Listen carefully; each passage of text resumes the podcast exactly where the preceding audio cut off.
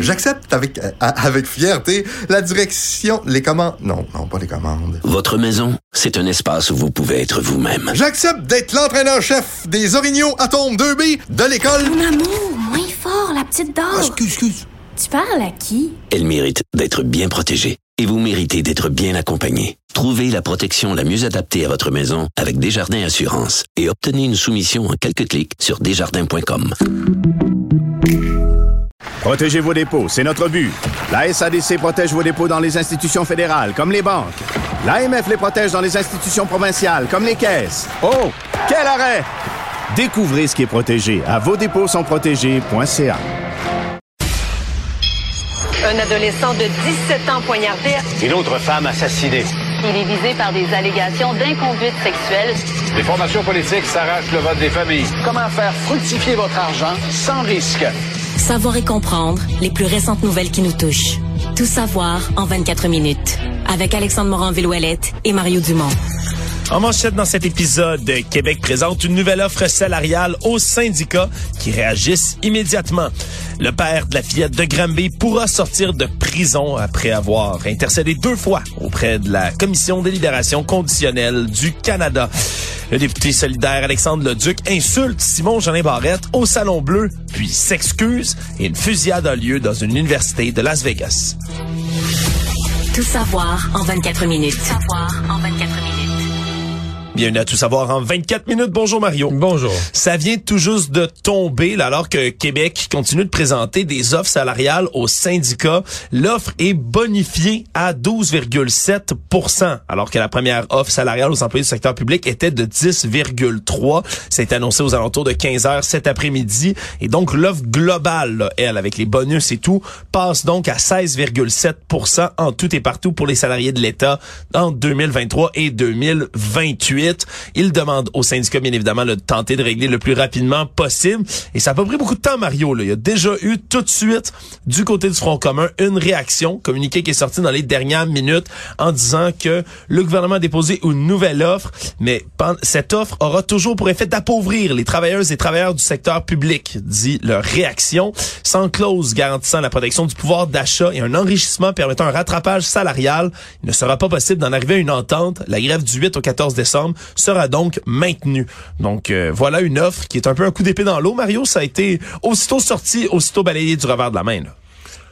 Ouais, c'est c'est euh, je sais que les, les gens ont l'air à penser, je peux plus la population a l'air à penser qu'il faut donner aux syndicats tout ce qu'ils demandent. J'ai jamais vu ça dans l'histoire d'ailleurs, une négociation où le public ne veut pas de négociation. Le public veut qu'on donne aux syndicats tout ce qu'ils demandent et que le gouvernement retire toutes ses demandes pour d'amélioration des services à la population. Mais moi, je continue à penser que le gouvernement rajoute des milliards sur la table et qu'il y a un moment où ça devrait donner lieu à des négociations. Bon, il y a quand même quelque chose euh, dans ça. Il y, a une petite phrase importante. C'est la clause d'indexation. Ouais. Est-ce que c'est là-dessus que ça se joue? Là? Est-ce que, parce qu'on a vu ça dans le passé. On a déjà vu que la, la dernière, dernière, dernière étape finale de la négociation, c'est l'ajout d'une clause pour l'année 2 et l'année 3, par exemple, de la Convention, de dire, regarde, on vous offre, mettons, 2% mais avec une clause, si jamais l'inflation nous, nous joue des tours là, en 2025, ou tu sais, il y a des années où c'est un peu plus loin à prévoir dans le temps, oui. si jamais l'inflation nous joue des tours, on ajustera. On est prêt à mettre une petite soupape, un petit mécanisme automatique qui va s'enclencher pour aller protéger le pouvoir d'achat des travailleurs. Peut-être que c'est ça, peut-être que je vois ça pire, peut-être qu'il ne manque que cette petite clause. Mais tu sais, quand tu vois le gouvernement aujourd'hui qui bonifie quand même considérablement son offre, puis qu'on dit non, pas intéressé, on maintient notre grève, ça vient... Euh, ça, puis, puis ce qui est épouvantable, c'est le public qui va dire au syndicat, non, non, le syndicat n'a pas à faire de contrat, n'a pas à négocier, n'a pas baisser. Le public est du bord des syndicats, que le gouvernement signe ce que les syndicats demandent. Je veux dire, ça remet en question tout le processus de négociation. Une fois que tu as un appui du public complet comme ça, sincèrement, je ne sais pas ce que le gouvernement peut faire, à part que de laisser durer la grève et dire, bon, ben moi, le gouvernement, lui, il peut pas céder. La population dit ça aujourd'hui, mais en avril prochain, si les impôts augmentent, la même population va dire, t'es carré, les impôts, la population est pas cohérente d'une saison à l'autre, elle oublie ce qu'elle pensait. Ouais, ou comprend mal le concept politique. Oui, non, mais change d'humeur. La population vit sur des humeurs. Là. À un moment donné, tout le monde se dit, là, là, on est du bord d'un tel, mais six mois après, on est de l'autre bord, tu sais. Fait que le, gouvernement nous doit penser à long terme. Donc, malheureusement, il n'a pas d'autre solution que de laisser aller les grèves, mais dans les écoles, je commence à trouver que c'est drôlement souffrant. Oui, et c'était pas la seule euh, des offres qui avait été déposée. Il y en avait déjà une qui a été présentée plus tôt dans la journée. On attendait le retour des syndicats. Semble-t-il que ça progressait aussi avec les négociations avec la FIC. Mais hier, c'était la Fédération des syndicats de l'enseignement, elle, qui avait rejeté de la main, encore une fois, une autre offre patronale en disant que c'était loin, loin, loin d'être à la hauteur des attentes là, pour euh, reprendre leurs propos. Donc, euh, d'un côté comme de l'autre, ça semble pas fonctionner. Puis la grève, elle semble inévitable à ce point-ci, Mario, à partir de vendredi. C'est épouvantable que moi je dise ça, mais on est au point tellement profond que la grève est la seule, comme la seule solution. De dire, bon, ben, si tu veux... On va laisser aller la grève euh, en espérant qu'au fil des jours, ça fasse baisser la pression et que la négociation redevienne possible. Dans les dossiers judiciaires, le père de la fillette de Granby pourra finalement sortir de prison. Lui qui, à deux reprises déjà, s'est adressé à la commission des libérations conditionnelles pour tenter d'être libéré avant sa véritable libération qui doit arriver en mai prochain, libération d'office. Mais là, va pouvoir quitter et vivre en semi-liberté dans une maison de transition. La commission qui a tranché en disant qu'il y a eu un comportement adéquat, qui a rencontré toutes les attentes et qui ne faisait pas euh, part de préoccupation là, au sein de cette commission. Et c'est une audience du 30 novembre dernier qui va donc permettre de le libérer. Va être dans cette maison de transition avec beaucoup quand même de restrictions autour de ça. Pour avoir aucun contact avec ses victimes, pourra pas se retrouver en présence d'un enfant de moins de 16 ans lorsqu'il est seul non plus. Lui qui avait déjà témoigné, là, on se souviendra en avril dernier, au début de l'année, il était allé d'un vibrant plaidoyer qui avait été suivi d'un plaidoyer d'ailleurs de sa propre mère, qui est la grand-mère de la fillette qui est décédée, en elle-même qui avait dit que son fils devrait rester emprisonné, que sinon c'est un message passé à la population qu'un enfant c'est pas important. Et là, ben, il va quand même pouvoir être libéré. Mario, on comprend le risque de récidive dans des cas comme ça, ben, il, ça. Il, est, presque nul. Mais dans l'opinion de la population, ça va sûrement choquer. Ben c'est ça. C'est un ce genre de dossier où le risque de récidive, tu dis ok, il est arrivé une circonstance particulière, ta fille la probabilité qu'il refasse ça est à peu près nulle. C'est quelque chose de tellement... c'est pas l'enjeu de la, du risque de récidive, c'est l'enjeu de la gravité du geste. Problème, problème, c'est que l'enjeu de la gravité du geste, il a déjà été en partie réglé par une peine assez clémente, parce que si là, il s'en va en maison de transition, probablement, mais de toute façon, euh, c'était une question de quelques mois, là, au printemps, au début du printemps, fin de l'hiver, début du printemps, son, son, son deux tiers allait être fait. Il y, a eu une peine de quatre ans seulement. Donc, euh, le deux tiers allait être fait. Donc, on est dans tous les scénarios, on n'est pas à l'étape d'une libération très hâtive. On est à l'étape où on arrive à la fin. C'était ça la peine. On pouvait être des... Moi, je m'étais, je m'étais étonné, je m'étais dit en désaccord avec la peine, mais une fois que la peine était celle-là, fallait se préparer au fait que quand on allait arriver aux deux tiers ou proche des deux tiers de la peine, on allait rentrer dans cette phase où bon, faut le préparer un retour en société. Ouais, je rappelle un tout petit peu le dossier. Ah, Lui, l'homme de 34 ans, qui avait plaidé coupable en janvier 2022 une accusation de séquestration. C'est pour ça qu'on lui avait donné cette peine-là, alors que c'est sa conjointe, elle, qui avait écopé d'une peine beaucoup plus lourde pour le décès de la fillette qui avait été retrouvée, on se rappellera, avec une chemise qui était nouée comme une camisole de force, du tape, vraiment une espèce de mécanisme de construction installé par le père. Et lui s'est retrouvé comme complètement, euh, un peu comme sorti du dossier du meurtre, comme si la mort était pas reliée à lui. Lui était relié à une séquestration, un manque de soins, une négligence, tout ça. Mais que le décès était, la, la notion du décès était entièrement portée dans les peines par sa conjointe de l'époque. Oui, et pourtant, ben, on se souviendra de ben tous les témoignages qui sont apparus et pendant le procès et pendant la commission Laurent aussi, qui est, euh, qui est survenue à la suite de ces événements-là et du décès de cette petite fillette de Granby qui a secoué la province au grand complet, on s'en souviendra. Puis des détails je l'ai répété Mario, mais la jeune fille qui était squelettique dans un état là, vraiment là avancé de maigreur, elle qui volait ou tentait de fouiller dans les poubelles pour trouver à l'école de quoi se nourrir le midi. Non, vraiment une une histoire absolument épouvantable. Des recommandations qui ont été formulées là à la fois pour la DPJ et pour nos mécanismes de protection des filets sociaux ici au Québec à la suite de la commission Laurent, ce qui seront bien appliqués. Ça, c'est le futur qui nous le dira. Mais ce dossier-là, tu parles de pas être capable de se nourrir. Il y a eu des erreurs. Tu sais, à l'école, tu, tu punis un enfant parce qu'il vole le lunch des autres. Ben, c'est correct, c'est logique, faut pas voler le lunch des autres. Mais quand t'es un adulte, tu as affaire à un enfant tout petit qui vole le lunch des autres, une des questions qui devrait émaner, c'est OK, mais est-ce qu'elle en fait un lunch? Son lunch à elle, il est où? Parce que là, elle vole des petits morceaux du lunch des autres, elle vole euh, euh, dans la boîte à lunch du voisin, mais elle, sont... Puis si elle a pas de lunch, mais c'est peut-être ça qui devient une question.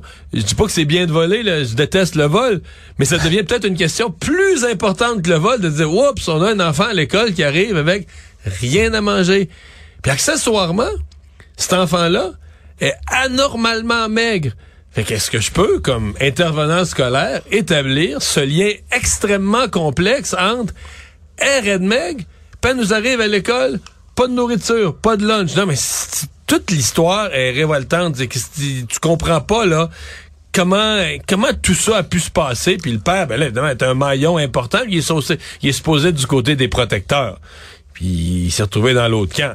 Mais là, il va sortir, il va sortir. Il a, je sais pas, il a, il a, négocié sa peine, il a plaidé coupable à des accusations réduites, puis là, on est rendu là. Actualité. Tout savoir en 24 minutes. Les divers politiciens du Québec ont pris acte du sondage léger qui est sorti en partie hier et la suite aujourd'hui concernant les intentions de vote au Québec, là, alors que pour la première fois depuis dix ans, mais la formation du Parti québécois est en tête sur les intentions de vote, mais dépasse largement la coalition Avenir Québec. On est rendu à 31% des intentions de vote contre 25% pour la CAQ. La montée du PQ qui se poursuit, Mario, comme, comme tu l'avais prédit ici et comme certains plusieurs analystes l'avaient vu également. Là, je prédis que ça va se continuer la, montée du PQ puis la descente de la CAQ, mais ça va ralentir. Là. Oui, parce que c'est l'appui à la souveraineté aujourd'hui qui a été le gros point amené à Paul Saint-Pierre Plamondon. Parce que si il obtient 31% des appuis. Certes, mais l'appui à la souveraineté stagne aux alentours de 34 Mais, mais même, Alexandre, il faut dire que Jean-Marc Léger fait un exercice là, extrêmement intéressant. Il a, posé la question habituelle de la souveraineté, de vous pour ou contre, c'est un référendum, vous oui. pour ou contre. Bon, correct. Il a posé une autre question pas mal plus euh, tordu en disant, si vous aviez juste deux choix, là, signer la Constitution canadienne de Trudeau de 1982 où le Québec devienne province comme les autres, ou la souveraineté. Puis il y a plus de gens, 47 47 contre 34. Donc les gens veulent tellement rien savoir de la souveraineté que quand tu leur offres leur rentrer dans le Canada à genoux, selon des comptes Juste vous rappeler la condition de 1980. Peut-être les gens, on peut dire, sont ignorants, ils connaissent pas leur histoire, ils savaient pas de ce qu'ils parlaient en répondant à la question. Peut-être qu'il y a de ça. Oui. Mais la constitution de 1982, même les libéraux de Claude Ryan en 1982, ultra-fédéraliste qui sortait du référendum de 80, qui avait défendu le Canada la main sur le cœur, quand Pierre-Éliott Trudeau leur a proposé ça, ils ont fait non, non, ils l'ont régurgité puis on voté non. Et c'est toujours pas signé, Mario. Ça, c'est quelque chose que parce qu'à l'Assemblée nationale, unanimement, ils se sont levés puis ont voté non. Puis depuis ce temps-là, l'Assemblée nationale, tous les partis ont toujours dit non. Non. Peut-être le parti Equality, le parti des anglophones, je me souviens pas ce que les autres l'auraient signé dans les années 80, mais sinon, tout le monde a toujours dit non. Et là, tu dis, OK, les gens veulent tellement pas la souveraineté car 47 ils disent, garde, on va rentrer à quatre pattes dans le Canada, là, euh, pas mais, de problème. Mais là-dessus, je pense que ton commentaire est important. Est-ce qu'il y a une partie d'ignorance historique, d'ignorance politique aussi autour de ça? Là, tu sais, demander à Gilles mais ce serait, ce serait une bonne question, je suis certain. J'imagine poser la question à Gilles Pau. Mais Gilles, est-ce que le Québec est ignorant? Ah, et je pense qu'il se fera un plaisir de nous répondre pendant 20 minutes de temps, Mario. On le salue d'ailleurs, estimé collègue Gilles. Mais bon, euh, certes, ça, ça, ça fait plaisir quand même à Paul Saint-Pierre Plamondon, mais qui maintient, lui, de son côté, l'objectif d'avoir un référendum dans un premier mandat du Parti québécois, ce qui semble au vu des chiffres qu'on vient, dont on vient de parler, somme toute audacieux. Du côté de François Legault, ben encore une fois, il a pris tout le blâme sur lui en disant que c'est de sa faute, que c'est certains Ouais, dossiers. Ouais, mais pas de la même, pas, pas le ton, là, on fait pitié, on pleure. Et ça, il a changé de ton complètement aujourd'hui. Il a pris le blâme, il dit, oh oui, je prends la responsabilité, mais là, aujourd'hui, je travaille avec une négociation du secteur public. Il a pas C'était joué- différent, là. Ah oui, il a pas joué la carte, ça me fait de la peine, l'appui des Québécois, l'amour des J'ai Québécois. fâché les Québécois, Ouais. ouais. comme il l'avait dit dans les derniers sondages qui étaient sortis, était a quand même nommé le troisième lien, augmentation de salaire des députés, les Kings de Los Angeles. là. C'est les trois grands facteurs que lui a identifiés qui sont pas vraiment les mêmes non plus qui ont été identifiés dans les sondages, là, euh, dans le sondage léger. Dans le sondage léger, dans les causes, pourquoi vous êtes déçus du gouvernement, ces affaires-là apparaissent. Mais il y a quand même un rappel très important, c'est que ce qui arrive en premier, puis qu'on oublie parfois dans tous les dossiers d'actualité, c'est que pour monsieur, madame, tout le monde, la grosse affaire la plus fondamentale, la santé et l'éducation. Les systèmes, les grands systèmes fonctionnent pas. Et ça, c'est plus haut, bien plus haut que la hausse de salaire des députés puis tous les autres problèmes. Là. Et des fois, on peut être tendance à, on peut avoir tendance à l'oublier à cause de, bon, il y a tellement d'autres affaires qui arrivent dans l'actualité, mais le, le fondamental, la base de ce qui frustre les gens, l'école, les hôpitaux. Toujours sur la colline parlementaire, on a eu droit à un événement plutôt rare là, dans le Salon Bleu, des véritables insultes qui ont été lancées d'un leader parlementaire à un autre, celui de Québec solidaire, Alexandre Leduc, qui a lancé des propos assez injurieux, merci, au leader parlementaire de la coalition Avenir Québec et du gouvernement, Simon Jolin Barrette. Et je peux, on peut le faire entendre, Mario, un tout petit peu du rififi qui a eu lieu le- Ouais. dans le Salon Bleu, à ce moment-là où on a entendu des commentaires hors micro. De me faire injurier par Québec solidaire, puis je vais vous le dire, Madame la Présidente, de me faire dire fuck you Simon. Tout le monde a compris ici ce que le député de Schlager Maisonneuve a dit. C'est complètement inacceptable. Complètement inacceptable parce que oui, ça a été capté en dehors des micros. là. Dans, dans le salon bleu, il y a des micros à tous les lutrins. Puis parfois, ben, tu été bien placé pour le savoir, Mario, ben ça parle, puis ça dit des choses hors micro, mais qui s'entendent quand même dans cette grande salle écho qui est le salon bleu. Et on a bel et bien entendu Alexandre Leduc dire deux fois de suite. Je vais répéter ses propos, je m'en excuse. Fuck you, Simon. Fuck you, Simon. Évidemment, dirigé à Simon Jolin Barrette. Et là, ben, ça a déclenché tout un rififi. Alexandre Leduc, lui, qui a quitté la salle, mais qui, par la suite, s'est excusé une première fois sur X, là, anciennement Twitter. Ensuite, aurait appelé Simon Jolin Barrette pour lui présenter ses excuses, qui a été confirmé par le leader du gouvernement par la suite, qui a dit que c'est, il est pas rancunier, qu'on passe à un autre dossier, qu'on passe à un autre appel. Si, de, de la brasse camarade, il y en a souvent dans le salon bleu, mais là, des, des insultes comme ça, direct, c'est quand même un peu plus rare, Mario, là. Bah. Oui, non, Ben, non, je me trompe? Je suis désolé, là, je suis peut-être, moi, ça, ça, tu sais, je veux dire, c'est totalement inacceptable, c'est sûr, il fallait qu'il s'excuse. Il a pas question de dire que c'est acceptable. Est-ce que c'est grave, là, tu sais? Fin de session parlementaire, tout le monde est énervé, tout le monde a un air à fleur de peau, euh, tu sais, ça arrive pas comme ils veulent, ils viennent frustrés, bon, euh, il dit des gros mots, euh, vilains mots, euh, mots retirés, puis Ouais, puis en plus là, ça concernait, on comprendra là, l'échauffourée de mardi qui impliquait la députée de Sherbrooke Christine Labrie sur ajouter les mots exploiter les femmes dans la liste des propos non parlementaires. Christine Labrie, c'est la conjointe aussi d'Alexandre Leduc. Fait que là, t'as Ouais, cette ouais, dimension là mais- qui rentre en ligne de compte. Les tensions étaient élevées, faut Ben le dire. ouais, mais- c'est ça. Mais les tout vu les fins de session parlementaire, des insultes, tout le monde dort pas. Fait que tu sais, c'est pas vraiment. Puis en plus, bon, le gouvernement, les négociations du secteur public, c'est que là, t'es après une période des questions où ça a déjà brassé pas mal. Bon, pourquoi Alexandre Leduc s'est échappé? C'était un gars, tout moi, j'ai toujours eu l'impression que c'était plutôt un gentleman. S'est échappé sur celle-là. Mais je vais bien dormir la nuit prochaine. C'est pas, c'est pas ce qui arrive de grave dans un parlement.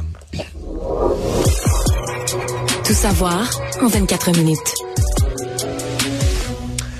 Si on se déplace euh, du côté euh, de, euh, de- de- des Antilles, ma foi, euh, le procès pour les décès, là, les meurtres plutôt de Daniel Langlois, euh, qui ont été, voyons, pardonnez-moi, qui ont été assassinés, l'Américain Jonathan Lenner et son complice Robert Thomas Snyder Jr., qui ont été emprisonnés officiellement aujourd'hui. Tout ça dans le meurtre de Daniel Langlois et de sa conjointe. Ils ont pas, l'île de, la Dominique, là où ça se passe, ils ont pas de notion, un meurtre c'est tellement grave pour eux qu'il n'y a pas de notion de même plaider coupable ou non coupable. T'es accusé de meurtre, tu, tu vas être jugé. euh, Il y a Oui. comme il y a tout un processus là qui tu, la preuve va être déposée puis tu vas être jugé par le haut tribunal. Oui, t'as pas de possibilité du tout. Tout ça, ça se passe devant juge et jury à la haute cour de l'État. Donc, c'est le seul, c'est le, le seul choix et le procès va se tenir au printemps prochain. Et là, il n'y a pas de libération en attendant le procès. Non. Ils vont être emprisonnés jusqu'au 24 mars prochain. Mais c'est incroyable. j'ai lu beaucoup là-dessus. C'est vraiment une histoire de chemin. C'est que pour aller ici, Ah, ils, oui. ils ont construit un super hôtel écologique avec une vue magnifique. Mais il fallait passer par un chemin qui traverse les la- le la- bois côtelette, qui est le un bois domaine... de, de chocolatier là. Euh, Voilà. Ils cultivent du chocolat. qui est le domaine de l'Américain. Jonathan Lehrer. Et là, détention, là, vraiment de la chicane qu'on pourrait Mais- considérer, le petite clôture de Ben voisins. oui, non, là, mais ça ça. allé loin. Même sur TripAdvisor, les gens qui étaient des clients de l'hôtel se sont plaints. Tu, tu retrouves sur, TripAdvisor, donc un, un site de, de voyage, Ouais. de conseil de voyage. Il y a des gens qui disent, ouais, c'est un bel hôtel, mais pour y aller, il faut que tu traverses un chemin, puis il y a un fou, là. Oui, parce que lui a Il barricadé le chemin à de nombreuses Puis il reprises. menaçait les clients, il les arrêtait. Il a mis des billots, des rochers, n'importe quoi sur la route à ce moment-là, puis c'est ce qui va être retenu au centre de ce procès-là. Lui qui aurait engagé un tueur à gage pour aller abattre dans une embuscade le Québécois et sa conjointe. Mais là. là, les deux sont conjointement accusés de meurtre. Là. Celui Absolument. qui a embauché et celui qui a commis l'acte. Voilà, il y avait quatre personnes arrêtées dans ce dossier-là. La femme de M. Lehrer, Mme Victoria Lehrer, elle aussi avait été arrêtée au départ et un autre, un homme local dont le nom n'a pas été mentionné. Ces deux derniers ont été, relâchés, mais pourraient être questionnés plus tard par la poursuite. Mais c'est vraiment deux personnes, pour l'instant, qui sont formellement accusées du meurtre des deux euh, Québécois. C'est fou, là, tu dis un gars brillant comme ça, une carrière extraordinaire, sa conjointe. C'est quand même, à revire ça de base, c'est quand même une maudite chicane de voisins qui t'a amené à te faire assassiner, euh, brûler vif dans, dans ça. ton véhicule. C'est absolument horrible. Mario, on pourrait, on incroyable. pourrait croire qu'un quelqu'un qui est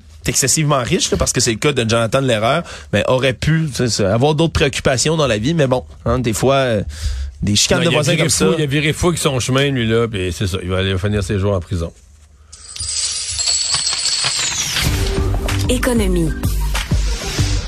La Banque du Canada a décidé de maintenir son taux directeur à 5% pour une troisième fois consécutive aujourd'hui. Tout ça pour poursuivre les efforts à la lutte contre l'inflation. Donc, il y a des gens qui sont encore dans l'espoir que ça descende, mais ce sera pas pour tout de suite. Donc, le prochain, euh, la prochaine mise à jour qui va se faire le 24 janvier 2024. Donc, l'année prochaine, c'est la dernière Ouais. de l'année Et- et- 2023. Et le 24 janvier, ça va être une... Parce qu'aujourd'hui, M. McClellan n'a pas fait de point de presse. Ils ont juste émis leur communiqué, on touche pas le taux. Mais en janvier, là, le gouverneur de la Banque du Canada va euh, se- s'exprimer davantage, euh, parler de... On va voir un peu plus les détails sur comment il voit la politique monétaire. D'abord, ça va être un début d'année, ça va être janvier 2024. On va peut-être avoir des indications un peu plus précises de ce qui s'en vient à ce moment-là. Là, les experts, ce matin, l'expert à qui je parlais, de scénarios très, très optimistes, c'est des baisses de taux peut-être euh, dans le milieu du printemps. Scénario réaliste, hmm, juin, juillet, début de l'été, baisse, le début des baisses de taux. Ça va baisser lentement à coup d'un quart de point. là. Oui, ça Là, on sera est- pas, on baisse de 2 puis bye bye. Par contre, les experts s'entendent. On est à 5. Quand ça va partir, là, 4 et 3 quarts, 4 et demi, 4 et quart, 4, tu risques d'avoir, là, toutes les six semaines, là, tu sais, ça, ça risque de baisser un peu en séquence, là. Tu sais, mettons, Oui. on veut le baisser de 1, là, mais on va le baisser peut-être 4 fois de suite ou 4 fois en 6 mois. Mais ça risque, tu sais, de- d'être une séquence puis qui va baisser, mettons, sur, peut-être sur 6 mois, il pourrait baisser de 1 là, le taux, le taux directeur. Voilà, parce que pour euh, les seules informations qu'on a eues aujourd'hui, ben il y a une diminution des pressions, oui, il y a une chute des prix de l'essence encore qui font baisser l'inflation. C'est encore et toujours le même problème qui revient, l'augmentation des frais de logement qui continue de s'accroître, la croissance des loyers qui est encore plus rapide que prévu. Donc c'est toujours ça qui vient balancer un Et, tout et petit la peu. banque craint que là, c'est la croissance des salaires qui devient le nouveau pression infla- la, nouveau- la nouvelle pression inflationniste parce que les gens renégocient leurs salaires pour compenser l'inflation de l'année passée. Mais là, ils se négocient les plus gros salaires et ça, c'est un facteur. C'est logique, là, mais Oui, c'est un- oui, c'est un mais- facteur d'inflation. Donc en voulant compenser pour l'inflation, De l'année passée, mais ça crée de l'inflation. Ben oui, parce que tu, tu génères plus d'argent dans le système. C'est ça la notion même d'inflation. Le monde. Nouvelle qui est tombée cet après-midi, un tireur qui a ouvert le feu sur un campus à Las Vegas, à l'université euh, de la ville du même nom, aurait touché plusieurs personnes puis a été retrouvé mort selon la police locale et l'université. L'université qui a été appelée à se confiner plus tôt aujourd'hui. Très peu de détails qui ont filtré là, depuis ce temps-là. On ignore, là, ben, du moins j'ignore pour l'instant, le nombre de décès là, complets dans cette histoire-là, mais c'est une énième fusillade, bien évidemment, aux États-Unis. Pas plus tard qu'hier, on parlait de ces fameuses tueries de masse aux États-Unis qui ont atteint un nouveau record cette année, alors que l'année 2023 n'est même pas terminée, en espérant bien sûr que celle-ci là ne va pas figurer dans ce triste palmarès-là. Plus d'informations qui devraient venir. Ben, je fais une mise à jour. On est encore à utiliser l'expression multiple victims. Ce que je comprends, c'est que là, ils ont tous, toutes les victimes ont été transportées à l'hôpital. Alors, dans certains cas, on va constater probablement, malheureusement, des décès. Dans d'autres cas, des personnes qui peuvent être soignées. Donc, on met, on met pas de chiffres là, sur euh, tout ça. On parle multiple, de multiples victimes. Oui, donc ce sera un autre dossier à suivre, mais triste, euh, triste nouvelle encore une fois. Là, qui oui, et surtout nous au Québec, euh, un 6, 6 décembre, une fusillade dans une université. Oui, parce que c'est le 34e anniversaire là, de, de la tuerie de la Polytechnique, malheureusement, qui tombe également aujourd'hui. Résumer l'actualité en 24 minutes, c'est mission accomplie.